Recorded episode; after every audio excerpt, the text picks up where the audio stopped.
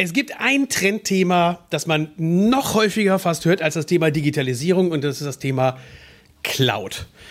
Cloud ist so ein Ding, morgens stehe ich auf und die Leute behaupten, es wäre wichtig, abends gehst du ins Bett und die Leute behaupten, es ist wichtig und in Wirklichkeit glaube ich, hat niemand wirklich verstanden, was das eigentlich bedeutet. Eine absolute Abhängigkeit vom Internet, ein absolutes Risiko, sich überhaupt in die Fänge von irgendwelchen Softwareanbietern zu legen. Microsoft geht dazu über, dass sie überhaupt keine Software mehr verkaufen, sondern nur noch vermieten.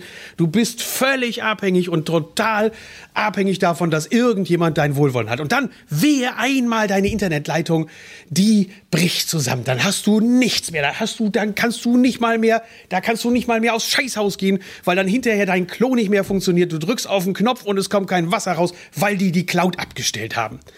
Also zumindest kommt es mir manchmal so vor, wenn ich mich mit anderen Leuten unterhalte, dass die Panik bekommen, sobald sie über das Wort Cloud was hören, dann haben sie sofort irgendwie Bickel, die sie im Hals kriegen und denken, so ganz Cloud ist eine ganz, ganz, ganz böse Geschichte. Allen voran Systemhäuser. Das ist ganz interessant. Also die, die klassisch eigentlich hingegangen sind gesagt haben, du musst deinen Server, wo die Daten drauf sind, immer schön bei dir zu Hause hinstellen. Dann hast du was, das kannst du abends angucken, da leuchten Lampen, dann weißt du, dass es leuchtet und dann funktioniert es. Und wenn die leuchtenden Lampen nicht mehr leuchten, dann funktioniert es nicht mehr. Also lass das mit der Cloud, da kannst du das wenigstens rausnehmen und wenn dann eben, was weiß ich, der Atomfallout kommt, dann hast du wenigstens deine Daten bei dir zu Hause und dann kann sie dir keiner wegnehmen. So, jetzt habe ich mal alles weggenommen, was so die Scheißhausparolen vorab sind. Und jetzt sind hier bei mir im Podcast heute zwei, äh, die möglicherweise eine ganz klein bisschen eine andere Ansicht haben zu dem Thema Cloud und Cloud Computing. Und ich bin mal gespannt darauf, ob sie auch die letzten Zweifler vielleicht noch davon überzeugen können, dass es gar keine so blöde Idee ist, seine Daten im Netz dann zu machen. Das sind einmal der Frank Michel, das ist der Head of Technical Service. Das klingt schon wichtig. Ähm, die ganzen ITler müssen sich wichtige Namen geben. Das ist dann eben, das ist. Und der Thomas Clifford, der ist Teamleiter PDS Cloud. Das klingt fast schon deutsch. Teamleiter, glaube ich, ist sogar schon im Duden drin. Also insofern äh, bist du derjenige, der dann eben den deutscheren Job von beiden hat. Aber Fakt ist, ihr beide kümmert euch darum, dass bei einem großen Softwareanbieter für ERP-Software im Handwerk, nämlich der Firma PDS, ähm, die Software überhaupt funktioniert. Ne, auf der einen Seite haben wir die Programmierer, die sorgen dafür, dass die Software ordentlich und anständig läuft und ihr sorgt dafür, dass das Ganze technisch auch funktioniert. Einmal technisch in der Software gesprochen, was dann auch die Anbindung an die Hardware anbetrifft, dass das da drauf läuft und das andere ist dann eben die Cloud. Also herzlich willkommen, Frank Michel und Thomas Klinford. Und da jetzt gebe ich mal die Frage als erstes weiter. Ist Cloud eigentlich ein zukunftsfähiges Modell oder geht das wieder weg, so wie das Internet ja auch verschwunden ist? Das war ja auch nur ein Versuch und ist ja gar nicht so wichtig gewesen. Nee, das ist wie mit dem Internet. Das hat ja auch keine Zukunft. Mit Cloud sieht das nach meiner Meinung wirklich völlig anders aus. Also wir haben da Konzepte geschaffen und da sind Dinge unterwegs, die werden auch langfristig einfach zeigen, Cloud ist ein Zukunftsmodell. Man kann sich ja mal Microsoft angucken, was die heute tun. Äh, in fünf Jahren gibt es da keine einzige lokale Installation mehr, da geht alles in die Cloud. Und warum haben wir das gemacht? Weil wir hatten es nämlich mit dem Handwerker zu tun. Der hat gesagt, jetzt soll ich noch einen Server kaufen, jetzt soll ich noch eine Klimaanlage kaufen, jetzt soll ich auch noch ein großes Backup-System kaufen, damit meine ganzen IT noch läuft. Nee, das, das will ich nicht. Eine USV vielleicht eine auch USV, noch. Sowas, oder, oder dann soll ich auch noch eine, eine Brandschutztür von meine, von meinem Serverraum machen. Um und, und biometrische Zugangskontrolle. Und, und, genau, Zugangskontrolle. Und was brauchen wir noch alles? Äh, Datenspeicher, die man mit nach Hause nehmen kann. Videoüberwachung. Videoüberwachung. Videoüberwachung. Dann, dann kann man noch das Thema mit dieser EU-Grundschutzverordnung, die auch noch gesagt haben, ja, so einfach darfst du deine, deine Sachen auch nicht mehr rumstehen lassen an der Stätte. Das war eigentlich der Punkt, wo viele Kunden auf uns zukommen und sagen, Mensch, äh, wie wäre es denn, wenn ihr solche Dinge einfach mal auch mit übernimmt? Also ihr macht die Software und wer kann es denn besser, als eine Infrastruktur hinzustellen, als der Hersteller der Software? Der weiß am besten, wie es läuft, der weiß am besten, wie das zu supporten ist. Und wir haben auch gemerkt, so 70 Prozent aller Supportfälle, die wir im, wo der Kunde sagt, läuft nicht, kommen eigentlich aus lokaler Infrastruktur, wo ein Rechner stand, der es nicht mehr so richtig getan hat. Wo der Administrator das Kennwort nicht mehr kannte. All solche Dinge. Ich glaube, die haben in der Folge einfach dazu, dass Cloud so attraktiv geworden ist, auch für die kleineren Kunden. Ich habe äh, meinem Sohn, der hat gefragt, der ist 14 und der hat gesagt, womit verdient eigentlich so ein Laden wie PDS sein Geld? Also womit macht eigentlich so eine Softwarebude, womit macht der eigentlich seine Kohle? Und dann habe ich mir das relativ einfach versucht zu erklären. Ihr könnt mir das jetzt sagen, ob das stimmt oder nicht. Ich habe gesagt, eigentlich ist die Softwareentwicklung das am wenigsten komplizierte. Weil die Software zu entwickeln ist auch heute mit den technischen Tools, die da sind. Man muss nur eine logische Idee haben, man muss eine Idee davon haben, wie eine Datenstruktur funktioniert und dann kann man das relativ schnell zusammenzimmern. Aber diese Software dann in den heterogenen Umfeldern und ihr seid, glaube ich, mittlerweile bei fast 1600 Firmen, seid ihr drin, in dieser Heterogenität diese Software und die Hardware und alles irgendwie so zu, zueinander zu bringen, dass das auch tatsächlich läuft und funktioniert. Das ist eigentlich das, wo die meisten Menschen beschäftigt sind. Ist das bei euch auch so? Ähm, Im Kern ist es so, ja, kann man so sagen. Also der Großteil fällt einfach im Consulting an. Das ist zumal das technische Consulting für, für den technischen Part, für die Einführung, für die Infrastruktur, wenn sie nicht in der Cloud ist, etc. Aber natürlich auch die, ein, die fachliche Einführung der Software beim Kunden. Äh, plus natürlich am Ende der Supportprozess. Und das heißt, wo kann mir die Cloud da vielleicht helfen in Zukunft? Die Cloud ist natürlich da ein Werkzeug, um, um den ganzen Infrastrukturpart, alles, was da technisch notwendig ist, äh, inklusive des Supportes, der, der Wartungs, äh, ähm, ja, Wartungsszenarien, Updates, Backups, Patch-Management vom Betriebssystem etc. All diese Dinge nehmen wir halt dem Kunden in der Cloud ab. Du würdest also auch ketzerisch sagen, eigentlich, wir haben das ja auch gerade schon gesagt, was du alles brauchst heute, um eigentlich einen Server zu Hause laufen zu lassen. On-Premise nennt man das, dass ich also zu Hause einen Server habe, damit der sicher und, und stabil läuft. Äh, plus diese Einführung von der Software äh, da brauche ich eigentlich schon ab einem Betrieb, ab einer Betriebsgröße von vier, fünf Mann, könnte ich eigentlich einen Administrator einstellen, damit das läuft. Hilft mir da die Cloud wirklich ein bisschen raus aus der Nummer? Äh, ja, definitiv. Also der gesamte Server-Part, der ist quasi bei uns in der Verantwortung. Wir kümmern uns darum.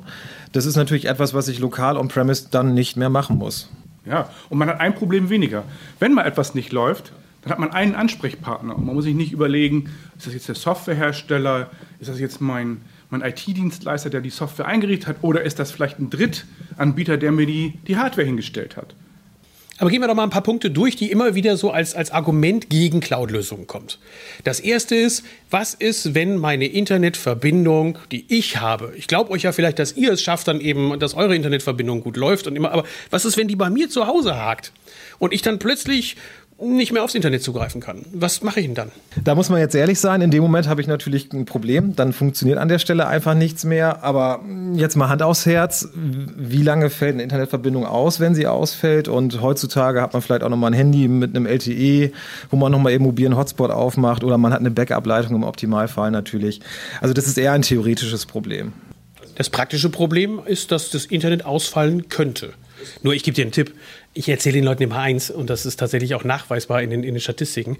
Ähm, die Wahrscheinlichkeit, dass der Strom ausfällt, ist in Deutschland höher als die Wahrscheinlichkeit, dass das Internet ausfällt, wenn es mal läuft. Man muss immer dazu sagen, es gibt ja immer noch diese volatilen Systeme und Netze, die nicht sauber laufen. Und klar haben wir in Deutschland noch Probleme, aber wenn es mal läuft bei dir und du hast eine vernünftige durchgehende Bandbreite, dass es dann ausfällt, ist die Wahrscheinlichkeit höher, dass der Strom ausfällt. Und dann ist die Frage immer, wie häufig ist der Strom letztes Jahr bei dir ausgefallen? Und ehrlich mal, wenn das Internet heute ausfällt, dann ist das ja nicht nur ein, dass die Cloud nicht funktioniert, dann kriege ich keine E-Mails mehr, ich kann keine Angebote mehr rausschicken. Also das sind ja auch Telefon. Telefon geht in der Regel heute, nee, eigentlich fast gar nicht mehr. Hm. IP-Telefonie. Äh, das heißt, das ist ja nur dann ein, ich sag mal, ein, ein zusätzliches Problem, was man hat, dass Software nicht funktioniert. Sondern die ganzen digitalen Prozesse sind so aufgebaut auf, auf das Vorhandensein des Internets, dass auch dort dann das, die, das Nicht-Funktionieren der Software nur noch ein Randproblem ist.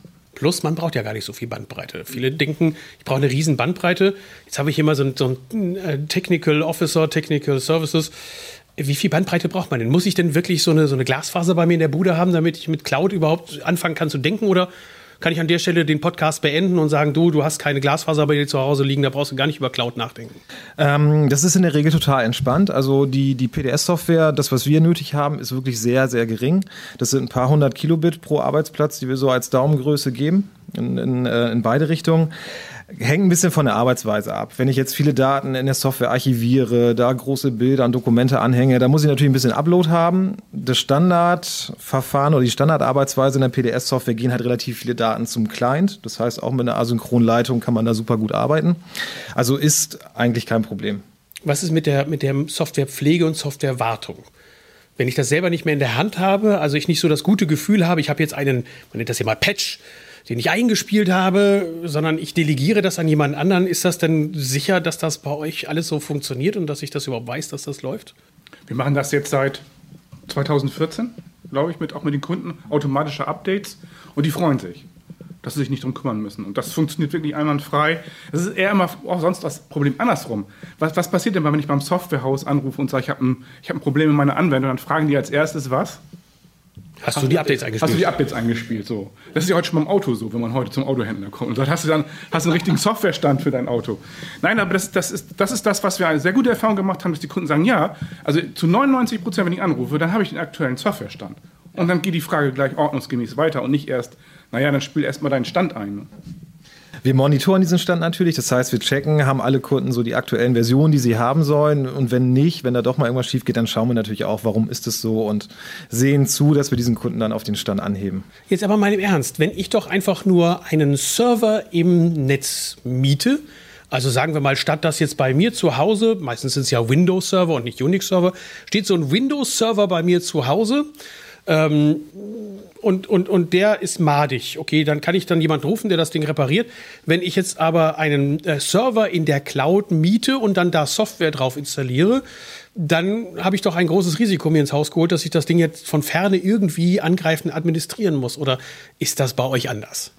Ähm, ich glaube, genau das macht den Unterschied aus ähm, zu PDR, die PDS-Cloud zu anderen Lösungen. Äh, bei uns ist es anders. Bei uns hat der Kunde, der Anwender selber keinerlei Zugriff auf diesen Server, also administrativen Zugriff keinerlei. Ähm, das heißt, wir übernehmen diese ganzen Geschichten. Wir kümmern uns um die Patches, um die Windows-Updates, um die Updates der PDS-Software, um das Backup. Also all die ganzen administrativen Tätigkeiten liegen bei uns. Also es ist sozusagen ein komplettes Paket aus Managed Service. Und das ist also so ein bisschen Software as a Service, aber mit dem, dass es trotzdem mein abgeschlossener Bereich ist, so könnte man das sagen. Es ist Software as a Service, in dem ich jetzt nicht irgendwo auf einer gemeinsamen Datenbank liege mit anderen Leuten, sondern ich habe schon meinen eigenen abgeschlossenen Bereich. Aber ich muss mich um alles andere, was Technik anbetrifft, nicht kümmern. Genau, also so kann man das ganz gut zusammenfassen. Ähm, die PDS-Software gibt es dann auch in zwei Varianten. Einmal als Kaufversion für, für den Kunden, der wirklich nicht so dieses klassische Software as a Service mit einem monatlichen Betrag Miete machen möchte, sondern der die Software noch kaufen möchte und aber auch als Mietmodell. Okay. Wie ist das, das Verhältnis? Also gibt es ähm, ich, ich, schätze mal, dass es immer noch sehr viele gibt, die das gekauft haben möchten. Die sagen, ja, hinlegen, sind Werte. Habe ich was in der Hand, habe ich ein Blatt mit einem Lizenzschlüssel. Ja. Ich, das ist, nein, also ich, ich, der Fall ist ungefähr doch noch heute 80% kaufen und 20% mieten. Ja. Äh, ein Mietmodell ist natürlich besonders attraktiv, weil dann habe ich einen festen monatlichen Preis für Software und für die ganze Infrastruktur dahinter. Da punkten wir auch natürlich, weil die Leute sagen, ah, das ist klar, ich habe einen Benutzer, der kostet mich ich mache jetzt mal ein Beispiel, 42 Euro im Monat. Kriege ich einen neuen Mitarbeiter dazu, kommen 42 Euro dazu. Mhm. Und keine anderen Kosten, keine versteckten Kosten, keine. Es ist ja auch so, heute, der, der, Kunde will auch gar nicht mehr wissen, was so im Detail in dem Server drin ist. Das interessiert die Menschen, meisten Menschen heute gar nicht mehr. Ob da nun mhm.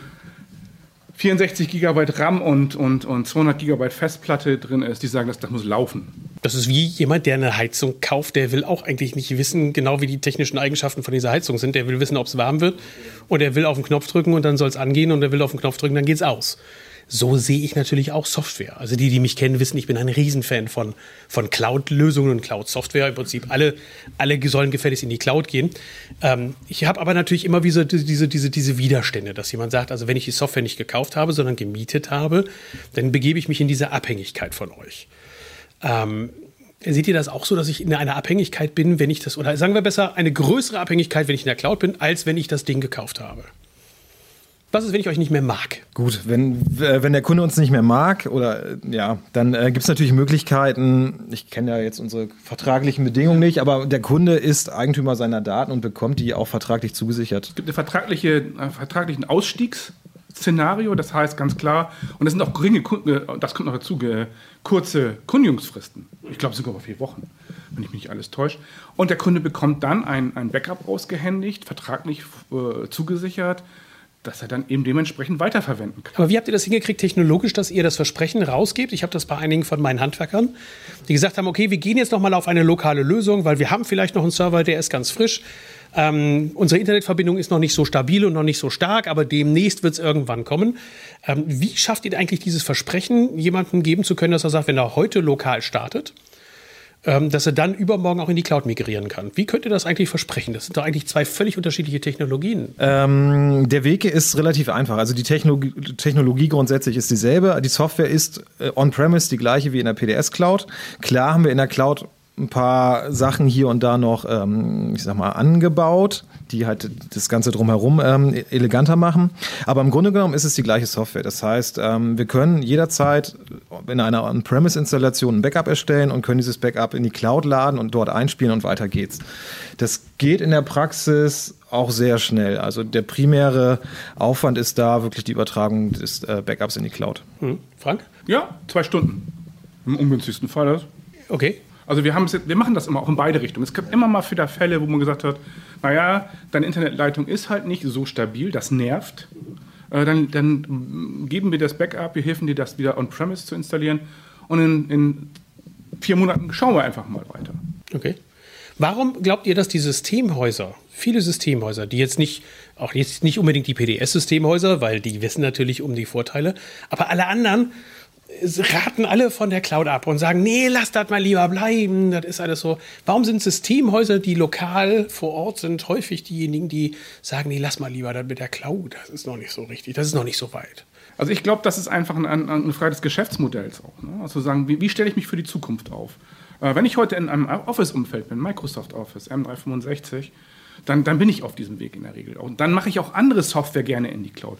Die, die heute immer noch äh, CDs verkaufen wollen, äh, da, ich sage das immer ganz ehrlich, das ist oldschool, das wird es in, in zehn Jahren nicht mehr geben. Und wer sich als äh, Systemhaus nicht auf diesen Weg macht, also wir bestimmen ja nicht das Cloud-Modell oder die, die, die Cloud-Politik in der Welt, sondern wir sind ja auch diejenigen, die, die ich sag mal, auch dem folgen etwas an der, an der Stelle, dieser ganzen, den ganzen Trend erfolgreich folgen. Aber ich glaube einfach, dass, dass Systemhäuser, die nicht jetzt anfangen, sich mit Cloud-Szenarien auseinanderzusetzen, es in zehn Jahren einfach schlichtweg nicht mehr geben wird. Ich glaube auch, dass sich da was tut. Also ich hatte auch so in den vergangenen Jahren hier und da den Eindruck, Mensch, da wird lieber noch lokalen Server verkauft.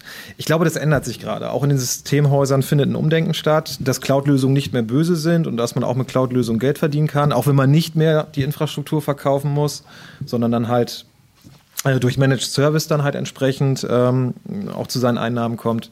Ich denke, das ist auch. Erklär das mal eben. Ich glaube, das wissen einige nicht, dass, dass, dass, weil das ist ja die Anforderung, die ich stellen müsste an ein Systemhaus und auch vielleicht das Systemhaus der Zukunft was du gerade gesagt hast mit den Managed Services. Was ist, was ist das? Also ich sage mal jetzt als Beispiel, ähm, ich führe jetzt ein, Office 365 beziehungsweise Microsoft 365 heißt es ja, ich führe das jetzt beim Kunden ein, anstatt den lokalen Exchange-Server zu verkaufen. Da habe ich dann vielleicht noch ein bisschen Infrastruktur mit bei, wenn ich einen lokalen Exchange dahin stelle. Aber mm, meine Einnahmen kann, kann ich mit dem Office 365 beziehungsweise Microsoft 365 ja trotzdem generieren. Mhm. Das heißt, ähm, das muss verwaltet werden, da müssen Benutzerkonten angelegt werden, da müssen Daten migriert werden, etc. Also die Arbeit ist ja nicht weg in dem Sinne. Hand aufs Herz, wenn du heute jemanden ähm, hast, das ist ein Handwerksbetrieb, gehen wir mal die, die, die Größenordnungen durch. Äh, Fünf-Mann-Betrieb. Cloud oder nicht Cloud? Auf, je, auf jeden Fall Cloud. Also okay. die Frage stellt sich gar nicht. 15 Mann, fünf Leute im Büro, 10 Mann draußen. Cloud. 60 Mann? Cloud. Gibt es eine Grenze? Nein. Okay, also mit anderen Worten, ihr sagt eigentlich egal, ob ich eine One-Man-Show bin oder ob ich dann eine 100, 200, 300 Mann-Bude bin, ich gehe in die Cloud. Wir haben natürlich auch angefangen, haben gesagt, das ist eigentlich eher der Zielmarkt für die, ich sag mal, kleineren Kunden.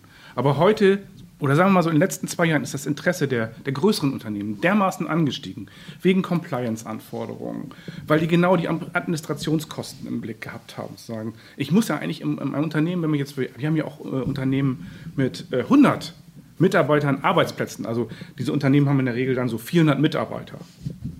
100 arbeiten mit unserer Software, die, die brauchen eigentlich einen Administrator, hatten einen. Dann habe ich nur mal gefragt, was macht ihr eigentlich, wenn der in Urlaub ist oder wenn der krank ist. Warten, bis er wieder da ist. Warten, bis er wieder da ist. genau. ja, genau äh, sagen, ja. Oder solche Dinge. Ähm, wie, wie sind ja eure Investitionen in die Zukunft? Ihr wisst schon genau, die Software entwickelt sich dynamisch weiter. Ist vielleicht auch etwas, was anders ist als noch vor fünf Jahren. Heute ist es so eine hohe Dynamik auch in der, in der Software, die auch unter Umständen mehr Ressourcen von so einem Rechner haben wollt. Wollt ihr denn in zwei Jahren die Hardware da wieder aufschrauben und, und mal gucken, ob es die RAM-Bausteine dafür noch gibt? Mhm. Und das ist auch das Argument, wo wir im Moment auch bei den großen Unternehmen eigentlich sehr, sehr offene Ohren haben.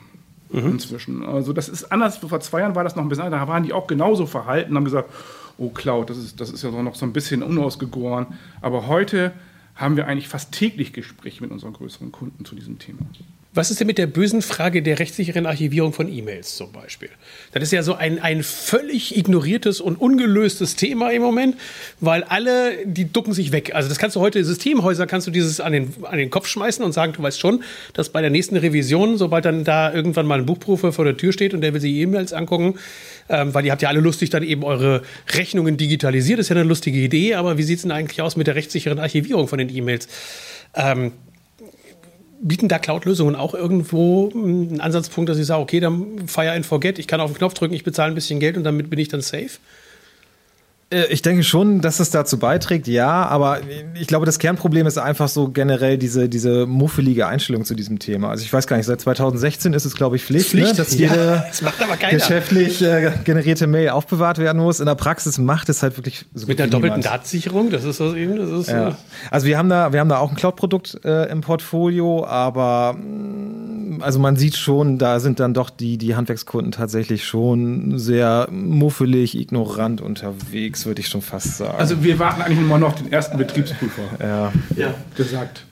Wo, wo, endlich kriegt ihr das Testat und ihr könnt sagen, es ist, wo, hat funktioniert. Das, oder beim Kunden endlich mal sagt, ja, Mensch, jetzt zeig mir doch mal deine Archivierung. Ach, du möchtest gerne das Negative ja. mal sehen. Du möchtest mal, dass einer richtig so. Ja, das wäre, würde, würde dem Ganzen so Also, wenn von euch hier draußen, die jetzt zuhören, einer schon mal deshalb Ärger bekommen hat mit einem Buchprüfer, weil er das nicht nachweisen konnte, dieses ganze Thema E-Mail, rechtssichere Archivierung und ähnliches, äh, meldet euch bei mir. Wir brauchen mal ein ein Praxisbeispiel, jemanden, der damit auf die Nase gefallen ist. Weil interessanterweise viel mehr Leute haben Angst davor, dass sie irgendwelche Datenschutzgrundverordnungen missachten, ähm, wo sie dann einem Kunden nicht äh, rechtssicher dann gesagt haben, ich verwende deine Daten, was totaler Quatsch ist.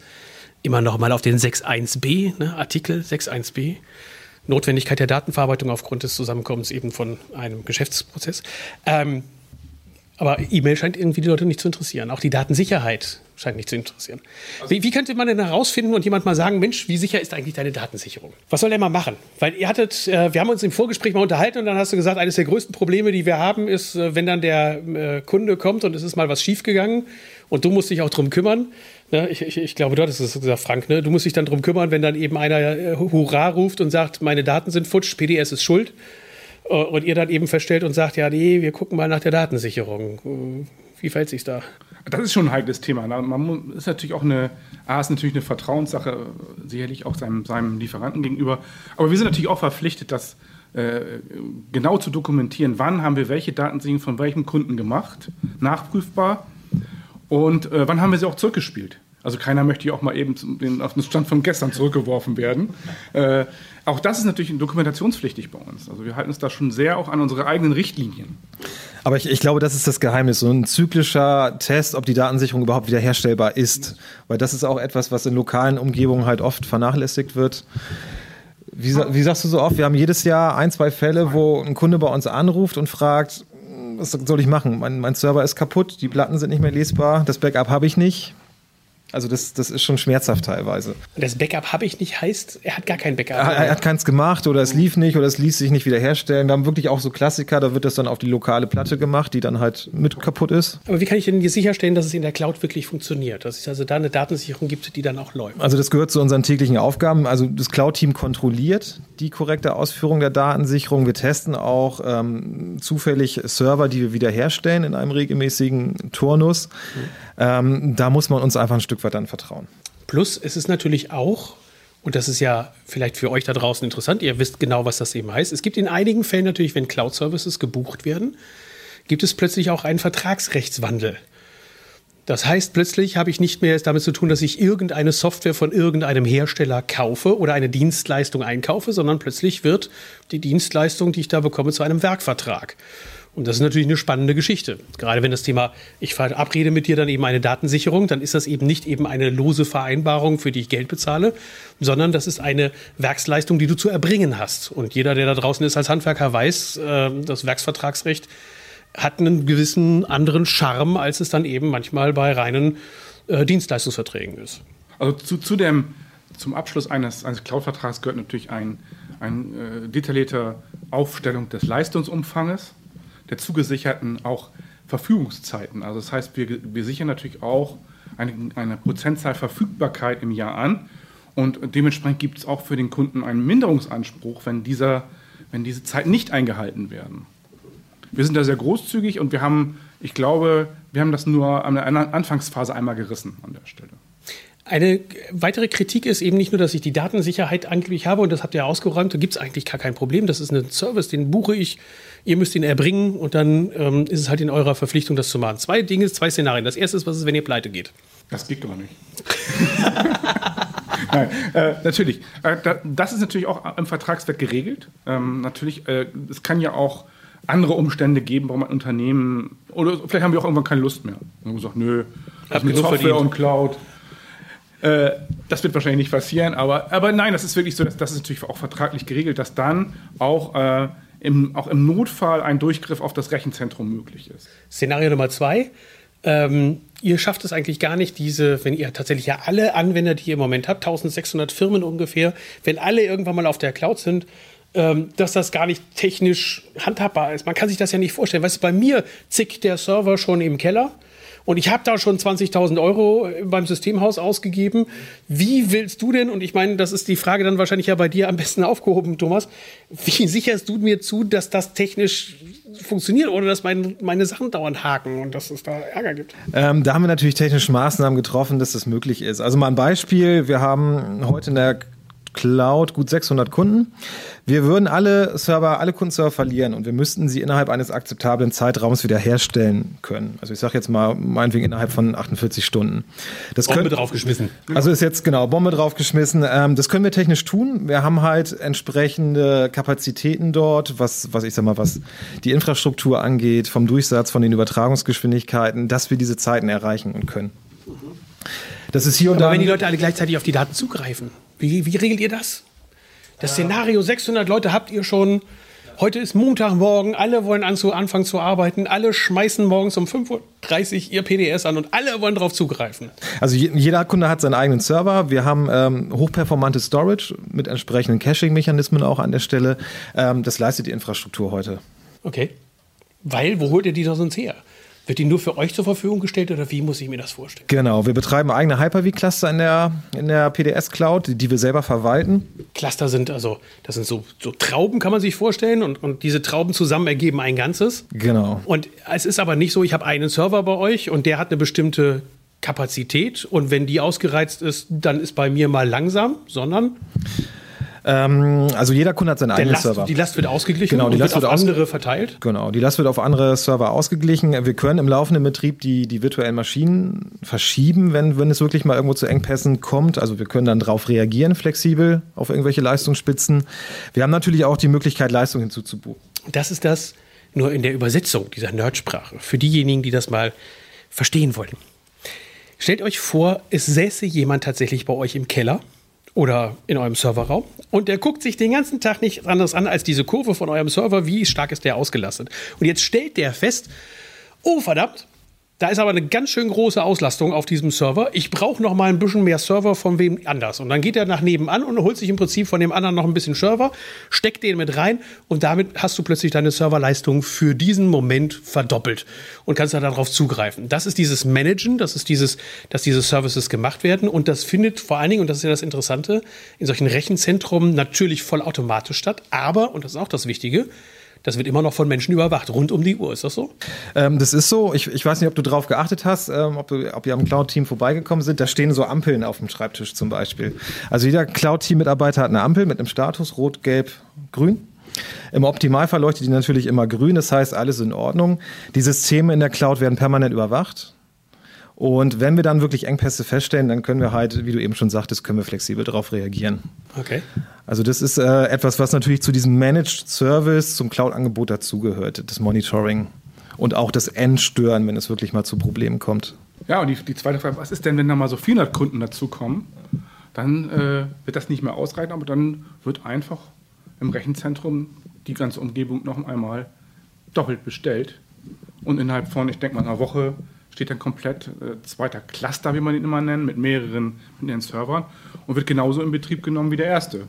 Also wir sind schon auch gerüstet dafür, auch, dass die Software unter Umständen mal irgendwann auch, auch mehr Anforderungen stellt. Aber du redest jetzt so, als, als würdet ihr den kennen, der das macht. Geht ihr nicht zu irgendeinem großen amerikanischen Konzern, der sonst auch Pakete ausliefert, weil da sind ja sehr viele, um ihre Datenspeicher dort zu buchen, äh, dynamisch und dann eben zwar nicht genau wissen, ob der jetzt wirklich in Deutschland ist oder nicht. Ähm, kann ich da eine Sicherstellung hinkriegen, dass das Ding auch wirklich in Deutschland ist? Du redest so, als würdest du die Leute kennen quasi ist das auch so. Also PDS ist ein klassisches mittelständisches Unternehmen und wir arbeiten eigentlich auch in, quasi mit einem mittelständischen Unternehmen dort zusammen, äh, der Wortmann AG.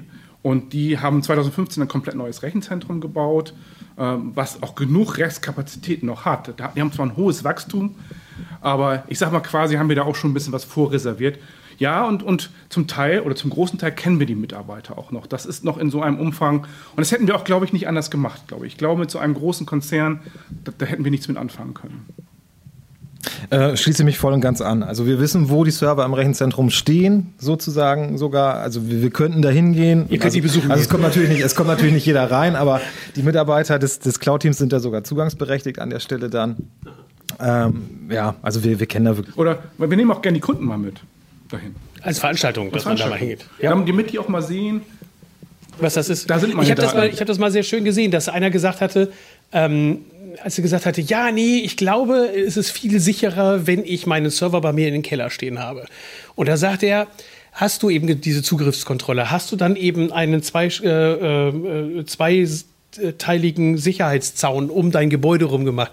Hast du biometrische Zugangsdaten? Hast du dann eben Leute, die nur mit polizeilichem Führungszeugnis in dein Gebäude rein dürfen? Hast du das? Hast du das? Und da sagte der Handwerker natürlich, nö. Und da sagt er, ich schon. Und, also, genau. und ich, und ich frage die dann immer, oder läuft bei dir zufällig noch eine Wasserleitung durch den, durch den, durch den Server raus? Ja, sehr gerne. Vor allem, wenn du die Kabelwirrwarr dann eben siehst, der manchmal drin ist. Ähm, ich möchte eines gerne von euch noch als Zusage haben. Ihr seid ja, Nerds, die dann aber trotzdem noch so reden, dass man sie verstehen kann. Das ist ja das Tolle dann eben, wenn man Menschen hat, die dann sowohl in der Technik noch so weit unterwegs sind, dass sie aber trotzdem was beantworten können. Ähm, und damit pitche ich dann vielleicht schon einen zweiten Podcast an. Und dadurch, dass es jetzt live ist, können sie eigentlich gar nicht anders sagen als ja. Ähm, können wir vielleicht noch mal einen Podcast zusammen aufnehmen, in dem wir uns über die Zukunftstechnologien unterhalten, wo ihr sagt, jetzt machen wir mal so einen Nerd Talk, so ein bisschen Zukunftstechnologie, wo wir sagen, hey, was kommt eigentlich noch alles? Weil Cloud ist für euch ja schon gar keine Zukunft, das ist für euch schon längst Realität. Aber darüber gibt es ja was am Horizont, was noch hinausgeht. Ähm, können wir das unseren, unseren Hörern noch anbieten? Wollen wir das dann noch machen? Auf jeden Fall. Auf jeden Fall, gerne. und Sie haben, Sie haben dabei auch genickt und Sie haben gelächelt. Also es war nicht so, dass Sie sich gequält geguckt haben und gesagt haben, müssen wir. Also insofern, das läuft noch. Also, bleibt dran. Der nächste Podcast kommt nächste Woche. Ciao.